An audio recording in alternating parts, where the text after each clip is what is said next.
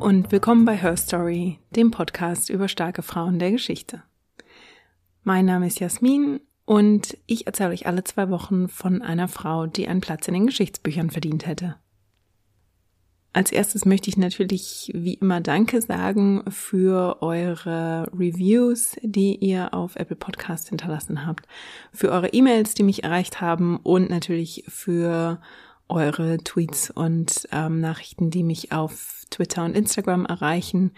Ich freue mich immer sehr und gerade auf Twitter entsteht ja oft ein reger Austausch. Insofern, wenn ihr Meinungen, Anregungen, Ideen habt oder euch zu manchen der Frauen, die wir hier besprechen, ein bisschen austauschen wollt, schickt mir gerne eine Nachricht. Ich freue mich immer sehr und beantworte die eigentlich auch so schnell wie möglich, wenn ich sie sehe. Damit können wir auch direkt einsteigen in die heutige Folge. Diesmal geht es um eine Frau, die Europas Herrschern im 16. Jahrhundert furchtlos die Stirn geboten hat. Sie wurde geboren als Beatrice de Luna Bekannt ist sie aber als Gracia Mendes Nasi oder als Doña Gracia. Sie war Jüdin und wurde in eine Zeit geboren, in der sie nicht nur um ihre Sicherheit fürchten musste, sondern in ein Nomadenleben gezwungen wurde. Ihre Eltern wurden aus der Heimat Spanien vertrieben. Sie lebte in Portugal, in Antwerpen, in Italien und schließlich im Osmanischen Reich. Sie verwitwete früh und wurde dadurch eine reiche Erbin und Kopf eines der mächtigsten Bankhäuser und Handelshäuser ihrer Zeit. Doña Gracia nutzte diesen Reichtum, um jüdische Gläubige vor den Herrschern zu schützen, die sie wegen ihrer Religion verfolgten. Und mehr noch, sie nutzte ihr Geld, um ein europäisches Flüchtlingsnetzwerk für verfolgte Juden aufrechtzuerhalten. Als Philanthropin förderte sie außerdem Intellektuelle, die sich mit ihrer Religion auseinandersetzten, und schließlich unternahm sie sogar den Versuch, ihrem jüdischen Volk eine neue, sichere Heimat zu schaffen, und zwar Jahrhunderte bevor der heutige Staat Israel entstand. Ja, also ein ereignisreiches Leben. Wir haben einiges vor uns. Und für den Beginn von Beatrice de Lunas Leben müssen wir in das Jahr 1510 gehen. Also um das Jahr 1510 wird Beatrice de Luna in Lissabon geboren.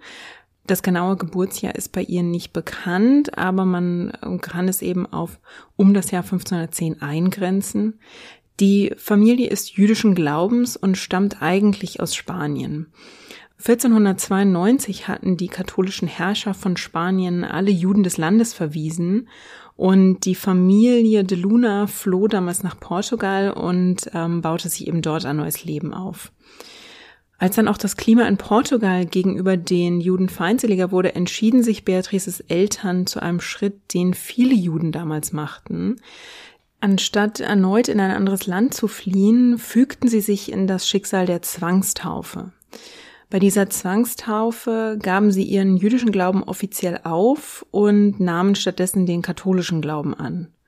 Und diese Gruppe von Juden, die in Spanien und Portugal ihren Glauben erzwungenermaßen aufgeben, nennen HistorikerInnen heute Conversos. Viele Conversos gaben ihren Glauben aber nicht völlig auf, sondern lebten ihn im Privaten weiter. Nach außen gaben sie sich als Katholiken, besuchten die Messe und legten die Beichte ab und fasteten sogar an den Osterfeiertagen, aber in den eigenen vier Wänden lebten sie mitunter immer noch stark nach jüdischen Vorgaben, aßen zum Beispiel auch noch koscher, solche Dinge.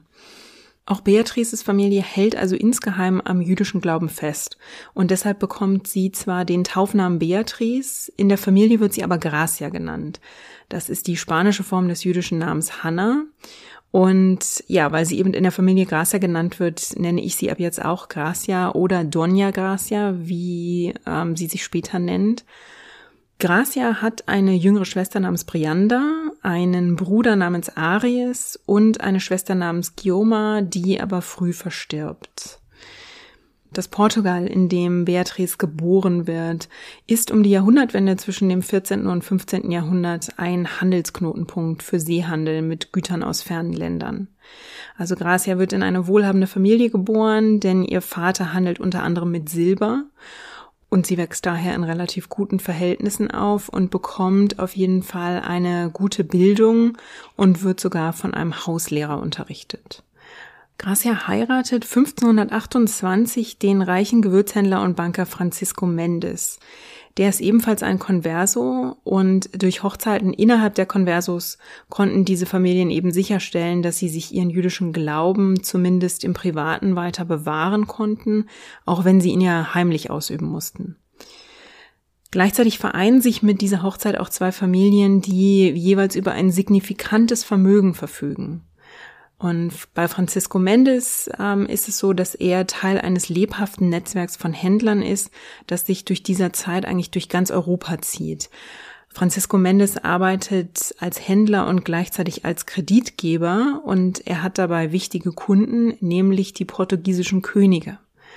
Er befindet sich dadurch wie viele wohlhabende Conversos in seiner Zeit in einer ja labilen Position, in einer sehr manchmal auch prekären Situation, denn sein Reichtum macht ihn für die chronisch bankrotten Königshäuser in Europa natürlich sehr attraktiv und in diesem Fall also für die, für die Portugiesen. Gleichzeitig wird er aber, weil er Converso ist, auch mit einem gewissen Misstrauen betrachtet, weil er eben diesen jüdischen Hintergrund hat und dadurch wird auch immer wieder Repressalien ausgesetzt. Das äußert sich zum Beispiel auch darin, dass Francisco Mendes den Königshäusern immer wieder Kredite oder richtige Stillhaltegelder zahlen muss, um sich die eigene Sicherheit und die seiner Familie oder die von Glaubensgenossinnen zu sichern. Und mehr als einmal werden also durch Stillhaltegelder Verordnungen verzögert oder vermieden, die sonst Repressalien für Juden oder Konversos nach sich gezogen hätten. Schon acht Jahre nach der Hochzeit stirbt Francisco im Jahr 1536 und Gracia ist jetzt mit Mitte 20 Witwe.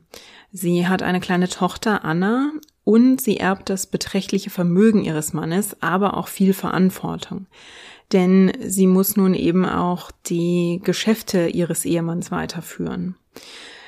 Francisco hat in seinem Testament die Hälfte seines Vermögens an Gracia vermacht, die andere Hälfte an seinen Bruder Diogo.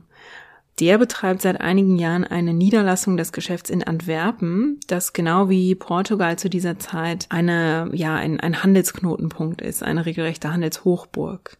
Und Diogo und Francisco Mendes nutzen ihre Verbindungen in diesem europäischen Handelsnetzwerk, um über dieses Netzwerk auch eine Fluchtroute für jüdische Gläubige aufzubauen, die der Verfolgung oder Repressalien in ihren Ländern entfliehen wollen. Und neben den geschäftlichen Verpflichtungen erbt Gracia also auch die Verantwortung für einen Teil dieses Flüchtlingsnetzwerks. Mit Franziskus Tod versucht der portugiesische König dessen Vermögen an sich zu reißen. Und Gracia, die als Witwe nun oft Dona Gracia genannt wird, gaukelt dem portugiesischen König deshalb vor, dass sie eine Geschäftsreise nach Antwerpen zu ihrem Schwager unternehmen muss, um das Erbe und die Geschäfte zu regeln und auch um die bevorstehende Hochzeit ihrer Schwester Brianda mit ihrem Schwager Diogo zu regeln. Damals ist es so, dass vor allem Händler oft noch um Ausreise bitten müssen. Und der König stimmt dieser Ausreise also zu. Und Doña Gracia hat aber keine Intention, tatsächlich nur eine Geschäftsreise nach Antwerpen zu unternehmen und dann nach Portugal zurückzukehren, weil sie eben weiß, dass man das Vermögen ihres Mannes ja konfiszieren will oder zumindest ein Auge drauf geworfen hat, um sie um dieses Geld zu bringen. Sie nimmt also die wichtigsten Besitztümer und Dokumente mit sich und sie reist mit ihrer Tochter, mit ihrer Schwester Brianda und mit einer kleinen Entourage von Angestellten auf Nimmerwiedersehen nach Antwerpen. Und als der portugiesische König merkt, was wirklich vor sich geht, ist es dann schon zu spät. Also Dona Gracia ist seinem Griff quasi entschlüpft. Dona Gracia zieht also nach Antwerpen zu ihrem Schwager Diogo und begleitet wird sie, wie gesagt, von ihrer Tochter und ihrer jüngeren Schwester Brianda. Brianda heiratet dann auch wie geplant Franziskus Bruder Diogo und damit werden eben diese Bande zwischen den beiden Familien erneuert. Und Doña Gracia wird tatsächlich Diogos Geschäftspartnerin. Also Diogo führt sie in alle Details des Bankwesens und der Handelsgeschäfte ein, die er und sein Bruder in Europa betrieben haben und immer noch betreiben. Und als dann auch Diogo 1545 stirbt, setzt er nicht seine eigene Frau, sondern Doña Gracia als Verwalterin des Vermögens ein. Weil er ihr offenbar sehr vertraut und sie sich als ähm, ja sehr geschäftstüchtig erwiesen hat. Das ist aber eine Entscheidung, die zwischen Doña Gracia und ihrer Schwester Brianda eben noch zu vielen Problemen führen wird. Zum Zeitpunkt von Diogos Tod hat sich die Lage in Antwerpen für die Familie auch wieder verschärft. Der Habsburger König Karl V. und seine Schwester Marie von Ungarn, die über die Niederlande regiert, haben ein Auge auf das Vermögen der Mendes-Familie geworfen. Jetzt ist eben noch ein weiter Patriarch sozusagen weg und insofern besteht dort vielleicht die Vermutung oder die Hoffnung, dass man die beiden Witwen überstimmen kann und sich des Geldes ihrer verstorbenen Ehemänner bemächtigen kann. Und hinzu kommt, dass Diogo sich ja an dieser europäischen Fluchtroute für jüdische Gläubige mitbeteiligt hat und es da eben schon seit längerem Vermutungen gibt, dass er sich eben für jüdische Gläubige noch engagiert. Und noch zu Lebzeiten hatten Karl und seine Schwester Marie Diogo deshalb wegen Häresie angeklagt. Sie haben mit dieser Anklage aber für so viel Aufruhr gesorgt, dass sie die Anklage schließlich fallen lassen mussten. Dass Diogo nicht verurteilt wird und als Heretiker, also als Abweichler von der christlichen Religion hingerichtet wurde, hatte am Ende vor allem taktische wirtschaftliche Gründe. Denn eine Verurteilung oder Hinrichtung eines so mächtigen Händlers hätte andere Händler aus Antwerpen natürlich verschrecken können und den Status von Antwerpen als Finanz- und Handelszentrum gefährden können. Am Ende entscheiden sich die royalen Geschwister Karl und Marie also dazu, dieses Risiko lieber nicht einzugehen und nach Diogos Tod riechen sie nun aber eine neue Möglichkeit und versuchen, mit Hilfe einer arrangierten Ehe an das Vermögen der Mendes-Familie zu kommen. Sie schlagen Doña Gracia einen katholischen Ehemann für ihre Tochter Anna vor. Anna ist damals kaum ein Teenager, aber sehr, sehr frühe Ehen mit jungen Bräuten sind ja damals sehr üblich. Und die Habsburger argumentieren also, Dona Gracia könnte auf diese Weise beweisen, wie sehr sie den christlichen Glauben eben ehre. Dona Gracia ist aber nicht dumm und weiß natürlich auch, dass die Habsburger durch diese arrangierte Hochzeit auch das reiche Bankhaus Mendes an sich binden und so an ihr Vermögen kommen wollen. Sie lehnt also ab und verwahrt sich gegen diesen vorgeschlagenen Ehemann für ihre Tochter, und damit brüskiert sie aber die Herrscherin Marie von Ungarn und so wird die Lage für Dona Gracia in Antwerpen zunehmend gefährlicher. Die Habsburgerin Marie ist in solchen Dingen eben recht nachtragend und es wäre also ein leichtes für sie, Dona Gracia in eine Untersuchung wegen Häresie zu verwickeln. Und so muss Doña Gracia also 1544, nur wenige Jahre nach ihrer Flucht aus Portugal, erneut drastische Schritte ergreifen, um ihre eigene Sicherheit und die Sicherheit ihrer Familie zu gewährleisten.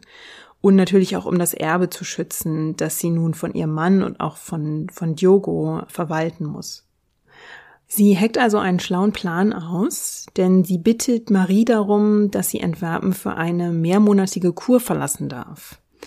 Sie will sich zur Badekur nach Aachen begeben, so ist zumindest die offizielle Version.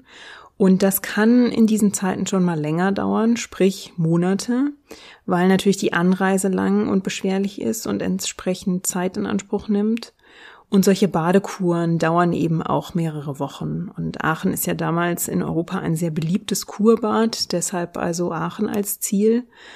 Ja, und wer also so lange so weit weg verreist, noch dazu als Geschäftsfrau und Mutter, will natürlich das eigene Kind, die Familie und auch Angestellte mitnehmen, um alle Pflichten wahrnehmen zu können, die man so hat.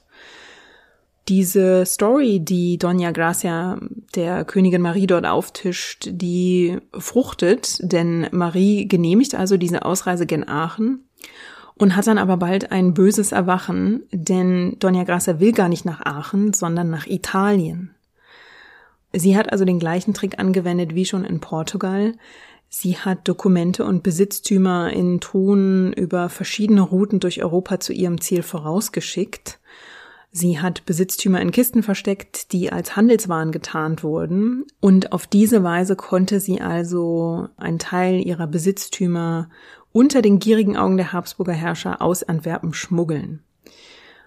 Und als dann klar wird, dass Dona Gracia natürlich nicht nach Antwerpen zurückkehren will, wenden sich Marie und König Karl gegen sie und ihre Reisegemeinschaft. Es wird also ein Verfahren eingeleitet unter dem Vorwurf, dass sie eine heimliche Jüdin sei. Per Brief werden dann verbündete und verwandte Herrscher in Europa informiert, dass Dona Gracia aufzuhalten sei, weil sie sich auf dem Weg ins Osmanische Reich befinde um dort gegen das christliche Abendland zu arbeiten. Und das mächtige Osmanische Reich ist zu dieser Zeit ja der größte Feind der Christen. Das ist also der schlimmste Vorwurf, den man ihr machen kann. Marie belässt es aber nicht dabei, einfach nur Briefe an befreundete und verwandte Herrscher zu schicken. Sie lässt die Villa in Antwerpen komplett durchsuchen und alles, was nicht nied- und nagelfest ist, wird konfisziert. Marie schreibt außerdem Briefe an alle Geschäftspartner des Hauses Mendes und weist sie an, ihre Zahlungen nicht an Doña Garcia zurückzuzahlen, sondern direkt an die Krone. Sie droht ihnen, dass sie andernfalls mit ihrem Geld die Machenschaften des Osmanischen Reichs unterstützen würden und damit also quasi selbst und damit quasi selbst beim Königshaus in Ungnade fallen würden. Sie schreibt an Schiffsgesellschaften, die die Truhen für das Haus Mendes verschiffen und weist sie an, diese Truhen umgehend nach Antwerpen zurückzuschicken. Sie weist Händler in Antwerpen an, wenn sie Geldanweisungen von Donja Garcia bekommen haben, sollen sie diese sofort zurückgeben und an die Krone umleiten. Sie ordnet außerdem an, dass alle Besitztümer der Mendes, die sie eingezogen hat, verkauft werden dürfen. Und dass das Geld, das eben dabei hereinkommt, an die Krone fällt. Und eine Inventur ergibt dann später, dass Marie durch den Verkauf und diese Konfiszierung insgesamt 300.000 Dukaten ansammelt, also wirklich ein beträchtliches Vermögen. Während Marie also die Geschäfte von Doña Gracia auch empfindlich zu stören beginnt mit diesen Anweisungen, die sie gibt, schickt Doña Gracia also ihren Neffen Don Joseph nach Antwerpen. Der ist nicht nur Doña Gracias Neffe, sondern auch ein persönlicher Freund der Krone und Don Joseph hat dann im Frühjahr 1546 eine Audienz bei Königin Marie, bei der die beiden dann um das Ansehen und die Sicherheit des Hauses Mendes regelrecht feilschen. Also Don Joseph erinnert die Königin daran, dass Dona Gracia aus Portugal als Händlerin nach Antwerpen gekommen ist. Sie ist also keine Untertanin der Königin in diesem Sinne. Und die Königin kann also genau deshalb auch nicht einfach über Dona Gracias Güter verfügen und die einziehen.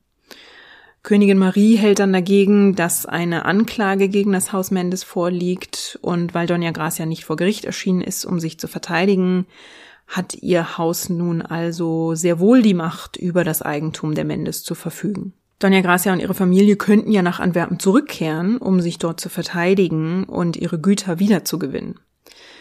Don Joseph lehnt das wenig überraschend dankend ab und sagt eben, dass die Familie sich in Venedig aufhielte, wo sie übrigens auch als gute Christen verehrt würden.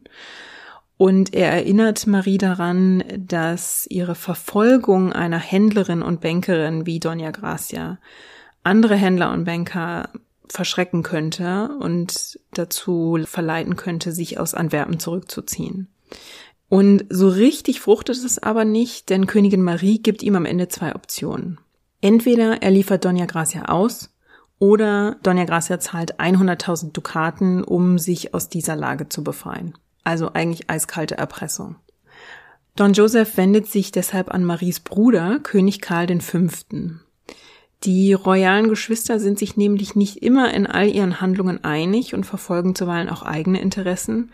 Und so verhandelt Don Joseph mit König Karl, dem er auch ein bisschen näher steht, mit dem eine gewisse, naja, nicht Freundschaft, aber zumindest ähm, schon eine Beziehung geknüpft wurde. Und er schafft es, den König Karl, den Fünften, auf eine Zahlung von 30.000 Dukaten runterzuhandeln. Als Königin Marie dann Wind von dem Deal bekommt, handelt sich ihr Bruder Karl einen verärgerten Brief ein.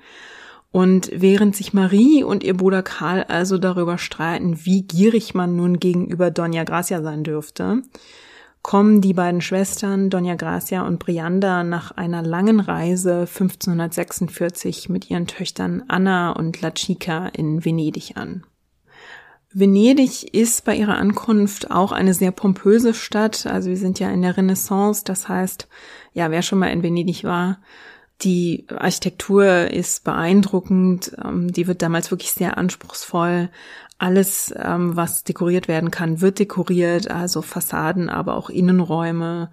Und die Bürger der Stadt legen also wahnsinnig viel Wert auf ihr Äußeres.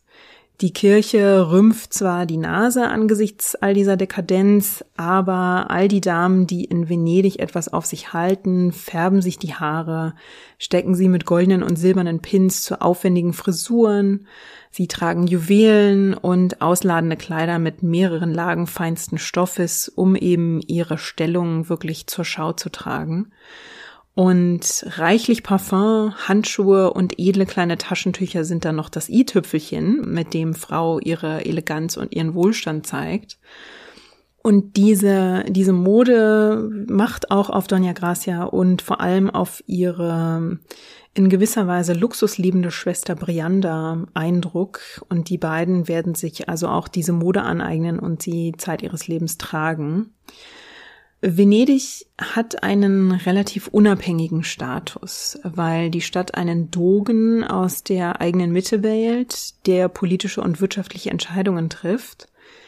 Und die Stadt hat sich außerdem als Brückenkopf im Handel zwischen dem Byzantinischen Reich im Osten und den christlichen Ländern im Westen etabliert. Und das erklärt auch, weshalb Dona Gracia nach Venedig flieht. Es ist ein sehr guter Ort für ihre Geschäfte als Händlerin und Bankerin. Als sie nach Venedig kommt, leben dort etwa 1300 Juden offen ihren Glauben aus.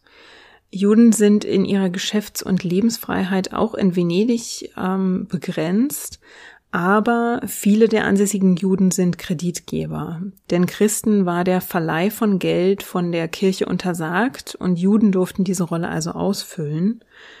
Und es sei auch erwähnt, dass Venedig wie viele europäische Städte unrühmliche Kapitel in seiner Geschichte hat, wenn es um die Behandlung der Juden geht.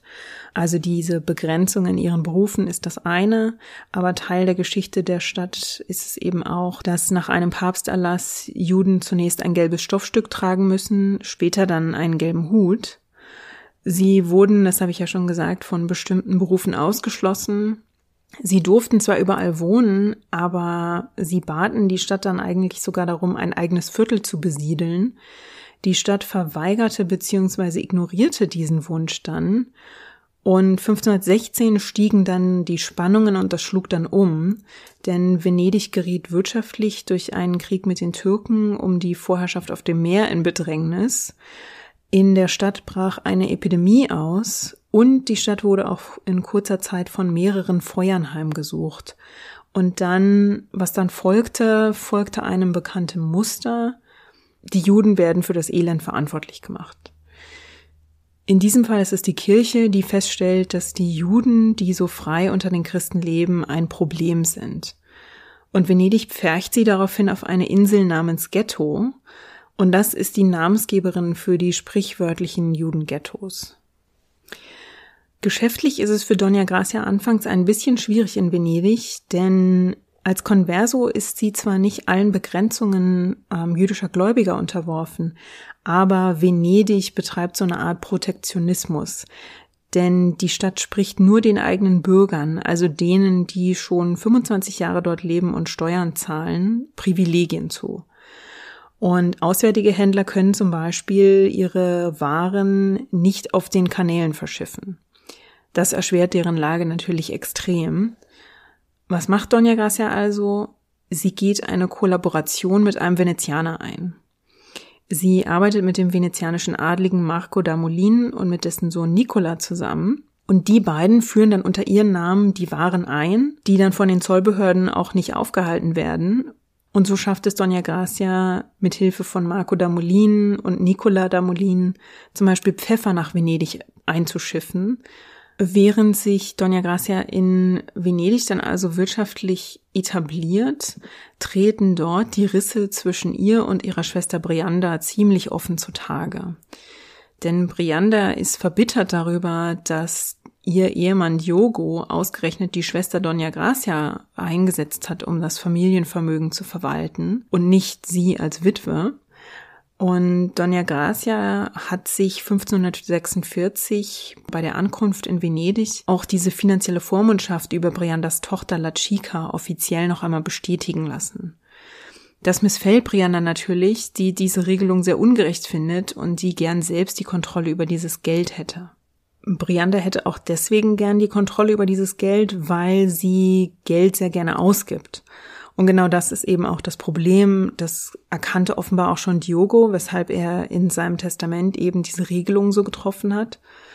Und es zeigt sich dann auch in Venedig, denn Brianda häuft innerhalb eines Jahres wirklich empfindlich hohe Schulden an. Und dieser Streit um die Ausgaben und die Kontrolle über das Geld wird dann noch verstärkt, weil Dona Gracia von Italien ins Osmanische Reich weiterziehen will weil sie dort offen als Jüdin leben kann und angesichts der Lage und Situation in Europa erscheint ihr das eben als eine immer attraktivere Alternative.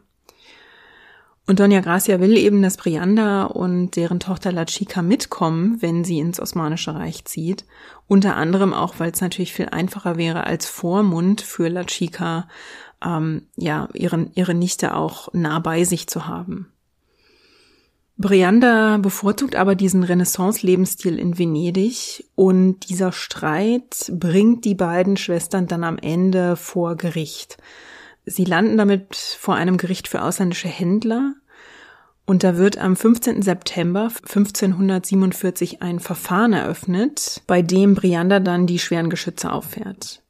Sie beschuldigt ihre Schwester Donja Gracia nämlich öffentlich, dass sie eine heimliche Jüdin sei und nur darauf warte, in die Türkei weiterzuziehen. Sie selbst hingegen sei strenggläubige Katholikin, die mit ihrer Tochter wirklich nichts sehnlicher wünsche, als in Venedig als gute Christin zu leben. Das ist ein extrem gefährlicher Vorwurf, den sie Donja Gracia da macht. Also der gefährdet zum einen natürlich sämtliche Finanzen des Bankhaus Mendes, ähm, weil die jetzt beschlagnahmt werden könnten. Und natürlich gefährdet er auch die Sicherheit von Donja Gracia und ihrer Tochter Anna. In dieser Zeit beschuldigt zu werden, den christlichen Glauben nicht ehrlich zu leben und davon abzufallen, das ist ja die Hochzeit der Inquisition.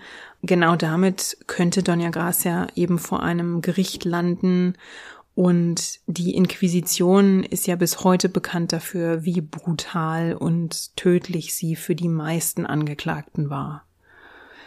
Weil Doña Gracia kein Tagebuch geführt hat oder zumindest keines erhalten ist, wissen wir nicht, ob sie diesen Schritt ihrer Schwester als Verrat empfunden hat und wie genau, ja, wie sie diese Dinge reflektiert hat. Sie greift aber zu einem bewährten Mittel, denn sie packt ihr Hab und Gut und flieht von Venedig in das italienische Fürstentum Ferrara, 60 Meilen südwestlich von Venedig. Von dort sendet sie dann beinahe schon einen Hilferuf an den Sultan im Osmanischen Reich, denn sie lässt ihm eine Nachricht zukommen, dass sie in sein Land kommen will und sich dort niederlassen will, nämlich dauerhaft. Der Sultan schickt daraufhin einen Vertreter, der sie nach Konstantinopel eskortieren soll. Und zeitgleich werden auch Gerüchte laut, dass Donja Gracias Tochter Anna einem der mächtigsten Juden am osmanischen Hof versprochen worden ist. Das ist ein ziemlich schlauer Schachzug von Donja Gracia, denn durch diese engere Bindung an das Osmanische Reich und den mächtigen Sultan, indem man da quasi eine Ehe vor dessen Nase herumwedelt, eine mögliche Ehe, übt sie auch Druck auf die Italiener aus, denn die können es sich nicht leisten, einen diplomatischen Zwischenfall mit dem Sultan zu provozieren, der am Ende vielleicht sogar noch in einem Krieg münden könnte. Und so erfolgt dann im Dezember 1548 die Entscheidung des Gerichts in Venedig. Dona Gracia entgeht der Inquisition, aber Brianda wird als Vormund für ihre eigene Tochter eingesetzt und Brianda ergreift diese Chance sofort und wendet sich an die Händler des Hauses Mendes in Venedig, in Lyon und in Paris. Also im Prinzip an beinahe jeden, der mit Doña Gracia Geschäfte macht. Und sie versucht die Gelder des Handels- und Bankhauses Mendes an sich zu reißen. Sie versucht zum Beispiel Kreditzahlungen an sich selbst umzuleiten. Man merkt also, sie will unbedingt an dieses Vermögen kommen. Donja Gracia muss also Schadensbegrenzung betreiben und schickt eine Petition an den Herzog von Ferrara, in der sie ihn bittet, ihre Rechte über die Finanzen des Hauses und als finanzieller Vormund für ihre Nichte La Chica wiederherzustellen. Sie ist damit auch innerhalb von drei Wochen erfolgreich und im Januar 1549 hat sie ihre alte Machtposition zurück und stellt dann sicher, dass sämtliche Händler und Geschäftspartner in Europa darüber auch in Kenntnis gesetzt werden. Brianda bleibt dann nichts anderes übrig, als selbst nach Ferrara zu ziehen. Als sie ankommt, wird die Stadt gerade von der Pest heimgesucht, also schlechtestmöglicher Zeitpunkt zu reisen. Und bei einer Epidemie wie der Pest trifft es, wenig überraschend, die Juden. In der Bevölkerung von Ferrara kursiert bald das Gerücht, dass die Plage von Conversos eingeschleppt worden sei. Der Herzog sieht sich schließlich gezwungen, alle Converso-Einwanderer aus der Stadt auszuweisen und sie an einem Strand außerhalb der Stadt zu isolieren. Und er weiß natürlich durch seine engen Verbindungen mit Dona Gracia, die sich immer so für ihre Glaubensgenossinnen einsetzt, dass das bei ihr überhaupt nicht gut ankommt. Er schickt also einen entschuldigen Brief an Dona Gracia und schreibt darin, dass er keine andere Wahl gehabt hätte, weil er so unter Druck steht. Doña Gracia ist aber vom Schicksal ihrer Glaubensgenossinnen so entsetzt, dass sie sich prompt engagiert und für sie einsetzt. Sie organisiert den Transport von ungefähr 300 Conversos aus dem Krisengebiet nach Valona im heutigen Albanien und nach Dubrovnik im heutigen Kroatien und von dort aus können diese Konversos dann ins Osmanische Reich weiterziehen und sich vor weiteren Repressalien in Sicherheit bringen. Die Situation in Ferrara ist ja stellvertretend für die Situation in ganz Europa, die sich für die Konversos zuspitzt. Antwerpen liebäugelt mit dem Stadtverweis der Juden. Ferrara wirft sie beim Ausbruch der Pest aus der Stadt und auch in Venedig hat es schon ein ähnliches Dekret gegeben. Und deshalb wagen Dona Gracia und ihr Vertrauter Don Joseph jetzt einen mutigen Vorstoß. Denn Don Joseph trägt den Venezianern die Bitte vor, die Conversus auf einer Insel anzusiedeln, die den Venezianern gehört. Diese Bitte wird natürlich prompt abgewiesen, aber diese Idee, eine Art sicheren Hafen für Conversos und für ja, Vertreter des jüdischen Glaubens zu schaffen, die wird Doña Gracia nicht verwerfen. Ferrara ist zu dieser Zeit auch eine Hochburg von Druckhäusern und Doña Gracia unterstützt einige davon finanziell. Deshalb gibt's auch mindestens vier Bücher, in denen sie als Philanthropin oder als Mäzenin und Förderin erwähnt wird. Und sie unterstützt Werke, die eine Bedeutung für das jüdische Volk haben. Hier zeichnet sich also ab, dass sie mit ihren Finanzen als aktive Förderin ihres Volkes auftritt. Sie finanziert unter anderem Übersetzungen, um traditionelle Erzählungen auch denen zugänglich zu machen, die kein Hebräisch oder Latein gelernt haben. Und sie finanziert auch Werke, die das Leid der Conversos mit ihrem aufgezwungenen heimatlosen Leben als Nomaden erzählen und verdeutlichen. Und eines der wichtigsten Werke, die mit ihrer Hilfe entstehen, ist die Ferrara-Bibel. Die ist also nach der Stadt benannt, in der sie erschienen ist, Ferrara. Und die Ferrara-Bibel übersetzte die Bibel in einen spanisch-jüdischen Dialekt, der damals viel gesprochen wurde. Der war so weit verbreitet und diese Bibel fand solchen Absatz, dass sie in der Folgezeit wirklich sehr oft nachgedruckt wurde. Nach einigen fruchtbaren Jahren in Ferrara deutet sich dann aber an, dass sich das Klima in Europa eben weiter zuspitzt. Und Doña Gracia entscheidet dann für sich, dass jetzt die Zeit gekommen ist, um Europa zu verlassen. Und sie zieht deshalb 1553 weiter, nämlich ins Osmanische Reich. Ihre Schwester Brianda und ihre Nichte La Chica bleiben allerdings in Venedig, weil dieser Familienzwist also noch immer nicht gelöst ist. Und vom Osmanischen Reich aus wird Doña Gracia dann 1555 Zeugin der Tragödie von Ancona. Kurz nach seiner Wahl wendet sich nämlich der neue Papst Paul IV. in einer Bulle gegen die Juden in der Stadt Ancona, insbesondere gegen die Conversos. Er verdächtigt sie also Heretiker zu sein und deshalb werden sie in ein Ghetto gepfercht, sie können ihre Berufe nicht mehr ausüben, sie werden stark besteuert, ihr Einkommen wird gepfändet und Juden sollen einmal mehr zwangsgetauft werden und wer sich weigerte, wurde ermordet. Und in diesen Schreckensmonaten in Ancona werden 24 jüdische Bürger gehängt und verbrannt. Und Doña Gracia ist von diesen Ereignissen ja regelrecht traumatisiert und steht gleichzeitig auch immer noch im Streit mit ihrer Schwester Brianda, der sich auch nochmal zuspitzt, denn im Juni 1955 steht Briandas Tochter La Chica kurz vor ihrem 15. Geburtstag. Und es gibt eine Regelung, eine vertragliche Regelung, nach der Doña Gracia und Brianda ausgehandelt haben, dass La Chica mit 15 eine Mitgift bekommt, dass sie die ausgezahlt bekommt, wenn sie unverheiratet ist. Und diese Mitgift beläuft sich auf 100.000 Dukaten. Aber Doña Gracia will eigentlich verhindern, dass dieses Geld jetzt wirklich ausgezahlt wird und ihrer Schwester zur Verfügung steht, weil sie eben befürchtet, dass ihre Schwester mit dem Geld nicht gut umgeht. Und sie will auch nicht, dass die Nichte einen wohlhabenden christlichen Venezianer heiratet, sondern nach Doña Gracias Wunsch würde sie lieber eine Verbindung innerhalb der Conversos sehen, um eben den jüdischen Glauben zu bewahren. Denn obwohl Brianda und La Chica auch nach außen hin eben diese Fassade der Conversos aufrechterhalten, praktizieren auch sie im Privaten immer noch den jüdischen Glauben. Doña Gracia setzt also einen ihrer Vertrauten darauf an, Agostino Henrique, und der schmiert jetzt im Auftrag von Doña Gracia die Offiziellen in Venedig, damit diese Mitgift also nicht pünktlich freigegeben wird. Auf diese Weise will Doña Gracia Zeit gewinnen, denn in der Zwischenzeit schickt sie eine Petition an die zuständigen jüdischen Gerichte und bittet darum, offiziell anzuerkennen, dass sie allein die Kontrolle über die Finanzen des Hauses Mendes hat. Sie hat damit tatsächlich auch Erfolg, denn es wird verfügt, dass La Chica das Geld ihrer Mitgift nicht einziehen kann aber offenbar erreicht Doña Gracia ihr Ziel auch dadurch, dass einer ihrer Vertrauten den Behörden in Venedig steckt, dass in Briandas Haus ein heimlicher Jude lebt. Hier kommt also wieder dieser gleiche Vorwurf, dem Doña Gracia ja selbst schon ausgesetzt war.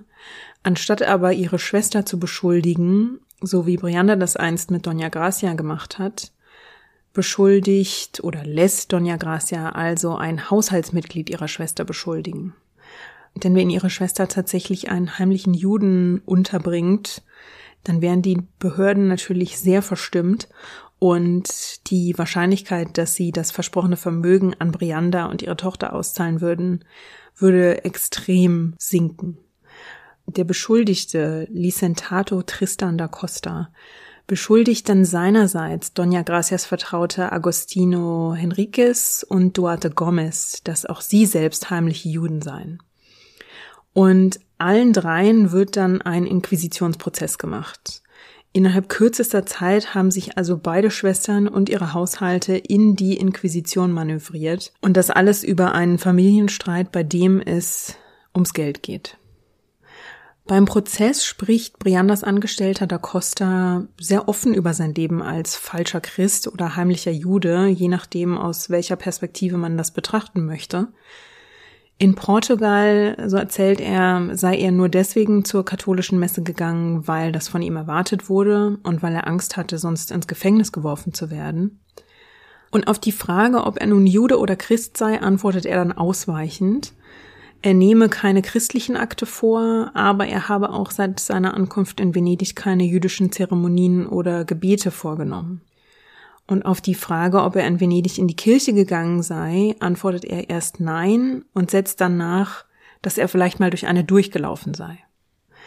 Das klingt jetzt beinahe komisch und eigentlich auch frech und ist ziemlich erstaunlich in einem Inquisitionsprozess, denn normalerweise kämpfen Angeklagte in einem Inquisitionsprozess wirklich um ihr Leben. Auf den Vorwurf der Häresie stand der Tod. Die Prozesse wurden oft von grausamer Folter begleitet. Also da mehr oder minder zu Scherzen aufgelegt zu sein oder solche flapsigen Bemerkungen zu machen, das ist schon eine Leistung. Dass Da Costa da aber so offen spricht, liegt unter anderem daran, dass er glaubt und hofft, dass er von einem Schutzbrief profitiert, den Brianda bekommen hat. Das ist damals recht üblich, dass ähm, wohlhabende Haushalte sich solche Schutzbriefe ausstellen lassen. Und Brianda hat sich von den Behörden einen Brief ausstellen lassen, der die Praktiken und Vorgänge in ihrem Haushalt tatsächlich unter Schutz stellt. Und als Haushaltsmitglied hofft also Da Costa, dass diese Regelung auch auf ihn mit zutrifft. Dumm ist nur, dass Da Costa Brianda durch seine Aussagen selbst auch in dieses Licht rückt, keine wahre Katholikin zu sein. Und das wird noch Folgen haben. Die beiden Angestellten von Doña Gracia, die er beschuldigt hat, die müssen sich also auch in einem, in einem Prozess verantworten. Doña Gracias Angestellter Gomez beteuert in seinem Prozess seine christlichen Überzeugungen und bringt auch Zeugen ein, die ihn als guten Christen beschreiben. Und das dürfte ihn ziemlich viel Geld gekostet haben, diese Zeugen vor Gericht einzuführen, die ihm seinen christlichen Glauben attestieren. Vielleicht hat da auch Doña Gracia mitgeholfen. Er ist damit aber erfolgreich. Und er beschreibt auch seinen Kollegen Henriquez als sehr überzeugten Christen. Und ja, Gomez wird freigesprochen. Die Aussagen und die Protokolle des Prozesses gegen Henriquez sind nicht überliefert, aber man kann davon ausgehen, dass auch er freigesprochen wurde. Da Costa hingegen, Da Costa wird aus der Stadt verbannt.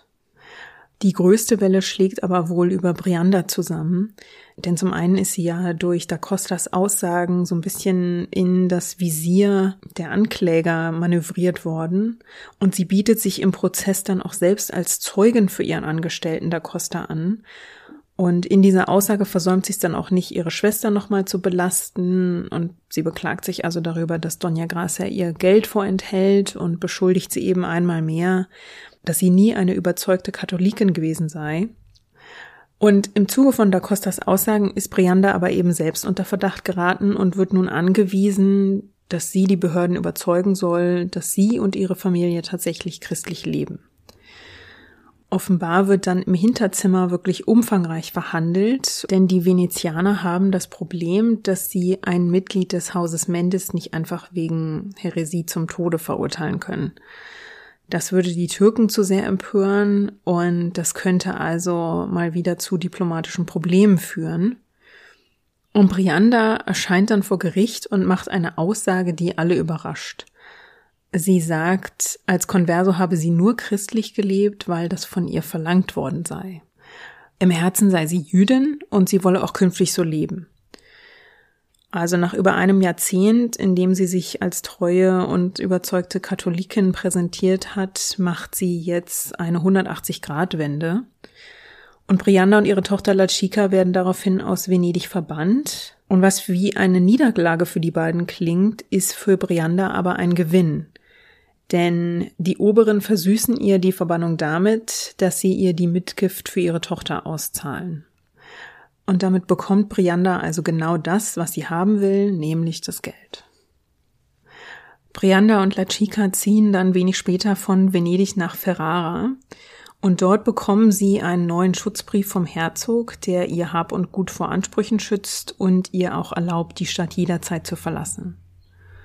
Die Venezianer zahlen also die Mitgift aus und machen La Chica damit zu einer sehr reichen Frau. Und es scheint also, dass Dona Gracia und damit hat Doña Gracia also diesen jahrelangen Kampf um die Kontrolle über das Geld am Ende doch noch verloren. Oder vielleicht auch nicht. Denn kaum ist Brianda in Ferrara, tritt der Herzog in Verhandlungen mit Doña Gracia um einen Kredit. Und Doña Gracia riecht natürlich Chancen, wenn sie sich ihr bieten. Sie weiß, wenn sie dem Herzog einen Kredit gewährt, hat sie natürlich einen gewissen Hebel. Dann hat sie vielleicht doch noch eine Chance, wieder die Kontrolle über die Mitgift zu erlangen.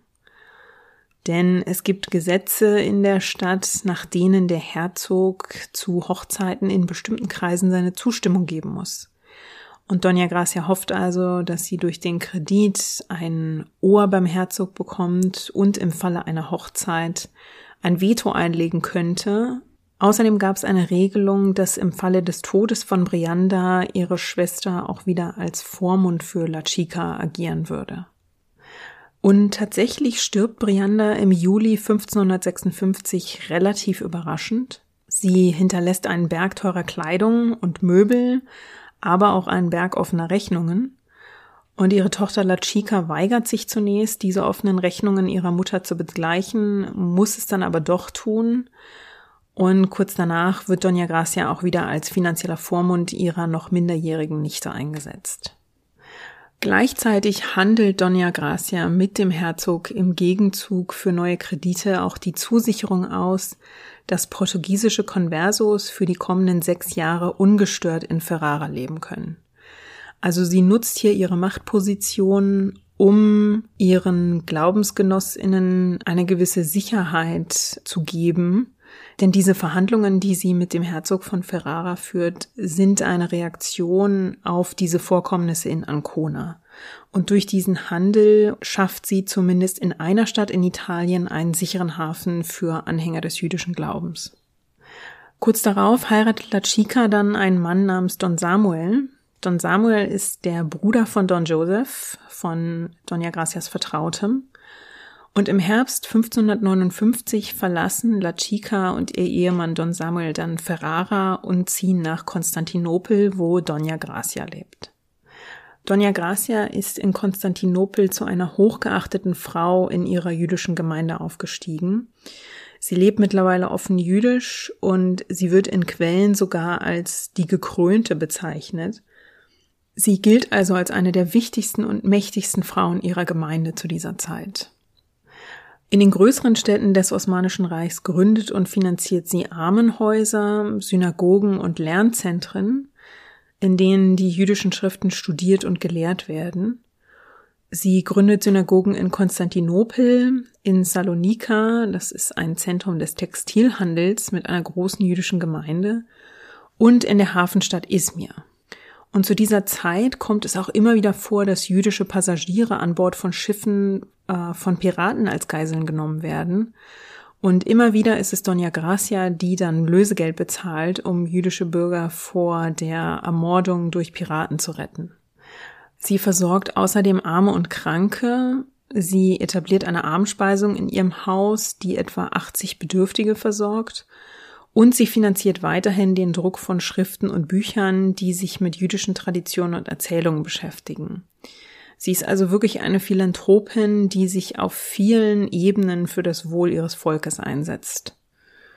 Und in diesem Zug engagiert sie sich dann für ein ganz besonderes Projekt. Im Norden des Heiligen Landes, am Westufer des See Genezareth, liegt ein Ort namens Tiberias. Für das Judentum ist Tiberias neben Jerusalem, Hebron und Safed eine der vier heiligen Städte und damit ein ganz besonderer Ort. Tiberias stieg nach der Zerstörung Jerusalems im Jahr 70 zu einem geistigen und religiösen Zentrum der Juden auf, wurde dann aber 637 erst von den Arabern und 1099 dann von den Kreuzrittern erobert. Die Juden flohen dann aus der Stadt und blieben ihr auch Jahrhunderte fern und erst um 1516, nachdem Tiberias von den Türken wieder erobert worden war, ergab sich dann wieder eine Chance für Juden, sicher nach Tiberias zurückzukehren und sich dort anzusiedeln.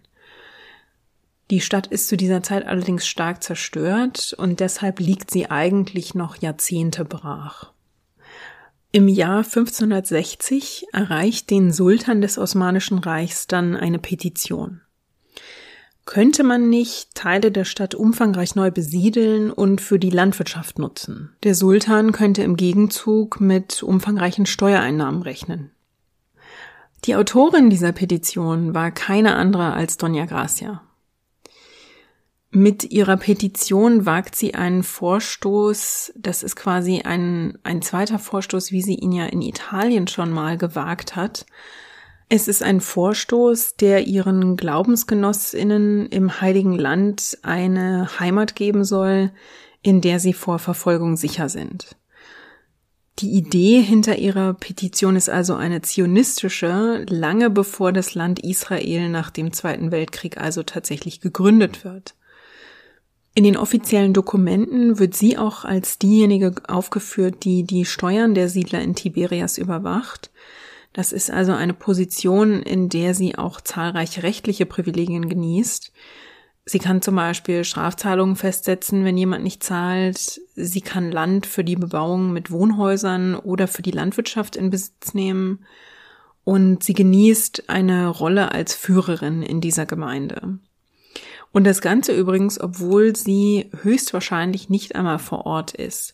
Also wie schon ihr Handels- und Bankimperium, das sie größtenteils brieflich und mit Boten und Vertretern ähm, zusammenhält, gibt es in den Quellen auch keine Hinweise, dass sie direkt in Tiberias vor Ort war und dort gewirkt hat, sondern sie hat das höchstwahrscheinlich alles ähm, ja per Brief und mit Vertretern und mit mit strenger Hand aus der Ferne ähm, überwacht und geregelt. Der Sultan hat Doña Gracia aufgetragen, die Heilbäder der Stadt zu restaurieren, Markttage wieder einzuführen und die Stadt wieder, der Stadt wieder Leben einzuhauchen. Und er hat auch dem Gouverneur in Damaskus die Anweisung gegeben, die Materialien und Arbeiter bereitzustellen, um die Stadtmauern wieder aufzubauen. Dieser Vorstoß, Tiberias neu zu besiedeln, stößt aber auf Konflikte, wie wir sie heute rund um Israel kennen. Die ansässige arabische Bevölkerung fühlt sich von der Wiederbesiedlung der Stadt bedroht und auch die Franzosen beäugen eine Siedlung mit Argwohn und behaupten in einem Schreiben sogar, Doña Gracias Neffe Don Joseph würde sich nach dem Wiederaufbau der Stadt als König der Juden an die Spitze dieser neuen Siedlung setzen wollen. Das war wahrscheinlich übertrieben, aber diese Vorstellung, allein die Vorstellung, dass sich das jüdische Volk in einer Art eigenem Königreich oder auf einem eigenen Landstrich neu zusammenfinden würde, sorgte in der christlichen Welt damals für jede Menge Unruhe, um nicht zu sagen auch regelrechten Horror.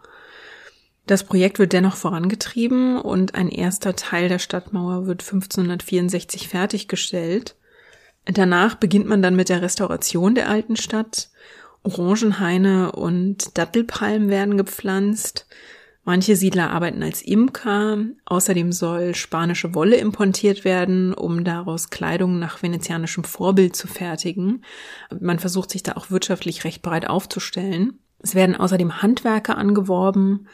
Und die meisten dieser Siedler sind tatsächlich Conversos aus Spanien und Portugal. Aber die Siedlung wird bald auch davon geplagt, dass Diebe und Räuber nachts in die Stadt eindringen und die Bürger bestehlen oder sie überfallen. Die arabischen Nachbarn legen formale Beschwerden gegen die Besiedlung und die Bebauung ein, die direkt an ihr Land grenzt. Und ja, dieser Chor der Kritiker wird immer lauter und schließlich reihen sich auch die Franziskaner aus Jerusalem ein. Die wiederum haben Sorge, dass durch diesen Influx von Juden ihr Status und ihre Bedeutung äh, angegriffen werden. Und diese Kritik schwillt innerhalb kurzer Zeit so sehr an, dass Don Joseph, der tatsächlich eine bedeutende Rolle in dieser Siedlung übernehmen sollte, sich schließlich von dem Projekt distanziert, um seinen eigenen Ruf zu schützen. Und nach einem sehr schnellen Aufstieg dümpelt Tiberias dann als Siedlung schon bald vor sich hin, weil der politische Rückhalt quasi verloren gegangen ist. Und wenige Jahre nach Beginn der Arbeiten an Tiberias stirbt Doña Gracia dann im Jahr 1569. Und mit dem Tod dieser wichtigsten Fürsprecherin und Förderin versinkt Tiberias dann bald in Mittelmäßigkeit und verliert die Siedler so schnell, wie sie sie einst gewonnen hatte. Abgesehen von ihrem Engagement für Tiberias ist nicht viel über Doña Gracias Leben in ihren letzten Jahren bekannt. Die letzte Spur von ihr findet sich in den Archiven in einem Dokument aus dem Jahr 1566, obwohl sie erst drei Jahre später stirbt. Obwohl sie also zu Lebzeiten eine so mächtige Frau war, gerät sie dann nach ihrem Tod schnell in Vergessenheit. Das liegt sicher auch daran, dass sie keine Autorin oder Künstlerin war, die Werke hinterlassen hat, sondern als Geschäftsfrau ja im Hintergrund die Fäden gezogen hat. Und es dauert dann bis ins 20. Jahrhundert, bis sich HistorikerInnen mit Geschäftsleuten genauer beschäftigen und sie als wichtige Figuren und Strippenzieher auch anerkennen. Und wahrscheinlich wirkt in dieses Vergessen auch mit hinein, dass Doña Gracia eben auch Conversa war und dass sie damit an einem, an einen sehr schmerzhaften Teil der jüdischen Geschichte gebunden war. Also rund um Zwangstaufen, die Verfolgung und Morde der Inquisition. Ähm, das war ein sehr traumatischer Teil im, im jüdischen Gedächtnis und vielleicht ist sie auch deshalb für lange Zeit vergessen worden. Erschwerend hinzu kam eben auch, dass ihre eigene Familienlinie auch kurz nach ihr erlosch, denn sowohl ihre Tochter Anna als auch ihre Nichte La Chica hatten zwar jeweils eine Tochter, die beiden verstarben aber, wenn man den Quellen glauben darf, und so hatte Doña Gracia also keine direkten Nachkommen, die das Andenken an sie und ihre Taten dann erhalten konnten. Und das Vermögen, das sie verwaltete, das rann ihrem Nachfolger Don Joseph dann offenbar durch die Finger, denn nach seinem Tod war davon schon nichts mehr übrig. Immerhin wurde sie schließlich doch von HistorikerInnen wiederentdeckt. Andre Brooks hat 2002 eine umfangreiche Biografie über sie geschrieben, die mir auch als Hauptquelle für die Episode gedient hat. Und seit ihrer Wiederentdeckung erfährt Gracia Mendes Nasi oder Doña Gracia wieder mehr Aufmerksamkeit. Die israelische Regierung hat eine Gedenkmünze für sie geprägt. In Izmir steht bis heute die Synagoge, die mit dem Geld von Doña Gracia gegründet wurde. Das Originalgebäude ist zwar mehrmals abgebrannt, aber es wurde jedes Mal wieder neu aufgebaut. Und in Tiberias, dem Ort, der also für ihr jüdisches Volk ein sicherer Hafen und eine Heimat sein sollte, ist noch heute eine Straße nach ihr benannt, die Doña Gracia Straße. Ja, damit sind wir am Ende unserer heutigen Folge. Ein sehr reiches Leben, bei dem ich ja sogar noch ein Stück weit verknappen musste. Wenn man die Biografie liest, könnte man da äh, stundenlang über das Leben von Doña Gracia sprechen. Aber ich kann euch ja keine drei oder fünf Stunden beschallen, sondern versuche mich auf rund um eine Stunde zu begrenzen. Wenn ihr Anmerkungen zur Episode habt oder Vorschläge für künftige Episoden, schickt mir gerne eine E-Mail oder schickt mir eine Nachricht auf den sozialen Netzwerken. Auf Twitter und Instagram findet ihr mich unter herstory-pod. Und wenn ihr dem Podcast ein paar Sternchen und eine Bewertung auf Apple Podcasts dalassen wollt, freue ich mich natürlich auch sehr. Wir hören uns dann wieder in zwei Wochen mit einer neuen spannenden Frau. Und bis dahin, lasst euch gut gehen. Thank